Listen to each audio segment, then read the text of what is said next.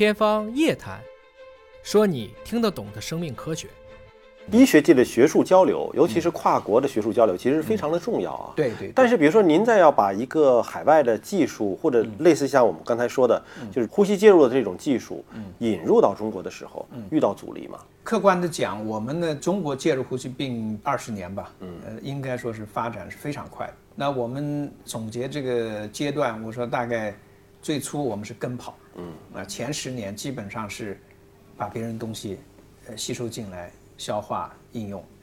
慢慢的，那我们这个水平就跟国外的呃差不多在相同的水平。那实际上大概在五年前，我说我们的实际的应用水平，跟国外的同行差不多在一个水平上。嗯那这个五年，实际上我说我们大概在临床应用方面，我们可能比国外的同行呃还要超前。嗯因为包括我们的理念，包括我们可能涉及到的一些。技术的这个壁垒，比如接下来我们要做早期肺癌的这个介入治疗的，那我可能会涉及到经皮这个治疗，呃，也可能涉及到经血管，但是国外的同行他就很羡慕，嗯他说你们可以做，我们做不了。他们反倒是那种门户之见，给他隔离开了。对对。另外就是我们现在呢，实际上，呃，也一直在呼吁，你要一个行业的要引领，你必须是要从上游去引领。嗯。比如说这个设备、器械的开发。那早年也是这样，它基本上日本，比如奥林帕斯开发的设备，它都是先要在它国家用完了，嗯，然后再到欧美，最后才能到你中国这些第三世界国家。但是这些年，因为随着中国的经济发展，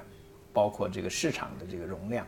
所以它也很多的一些技术基本上是跟国外呢是同步在使用。嗯，但是因为我们的病例多，呃，我们的医生可能手巧或者你。比较灵巧，哎，有可能用同样的这个设备，我可能创造出一些新的技术来。嗯，但是真正中国，你将来要想保持引领，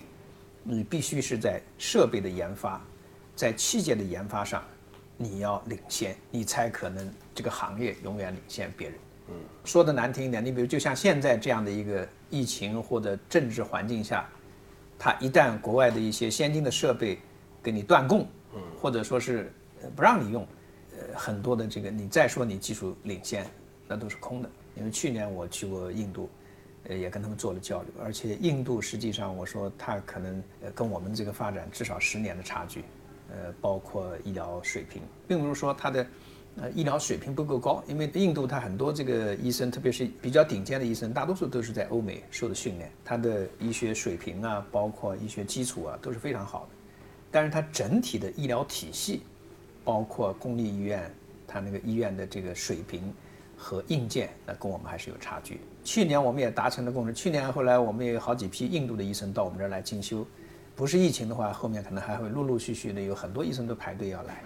第一个就是我们的病人量大，那第二个中国人因为大多数还是比较友善，他们来的话我们都是呃免费提供各种各样的一些方便。那希望是把我们的一些经验，我们的一些这个技术。能够惠及更多的一些国外的这个患者。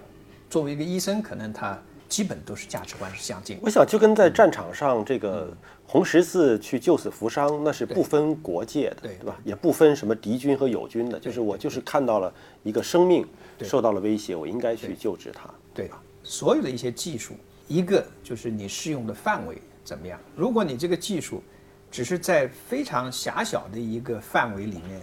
去应用。它的空间是有限的，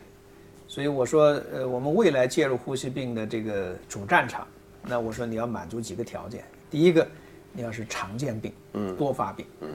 第二个，还要难诊难治，嗯。呃，如果都很好诊断、很好治疗，那你也没有必要去发展。所以我说，未来的话，大概我们这个介入呼吸病最大的两个领域，一个就是感染，感染里面呢就是诊断，诊断呢，你现在无论是通过血，还是通过唾液，还是通过痰。它都有很多的一些不确定性。那我们最近一些年，我们运用介入呼吸病的这个技术为基础，这个有机的整合各种快速诊断的一些技术，那在临床呢是发挥了非常好的一个作用，包括我们这次新冠肺炎的诊断。那么第二个呢，就是我们未来大概要面对的一个最大的一个病种，可能就是肺癌。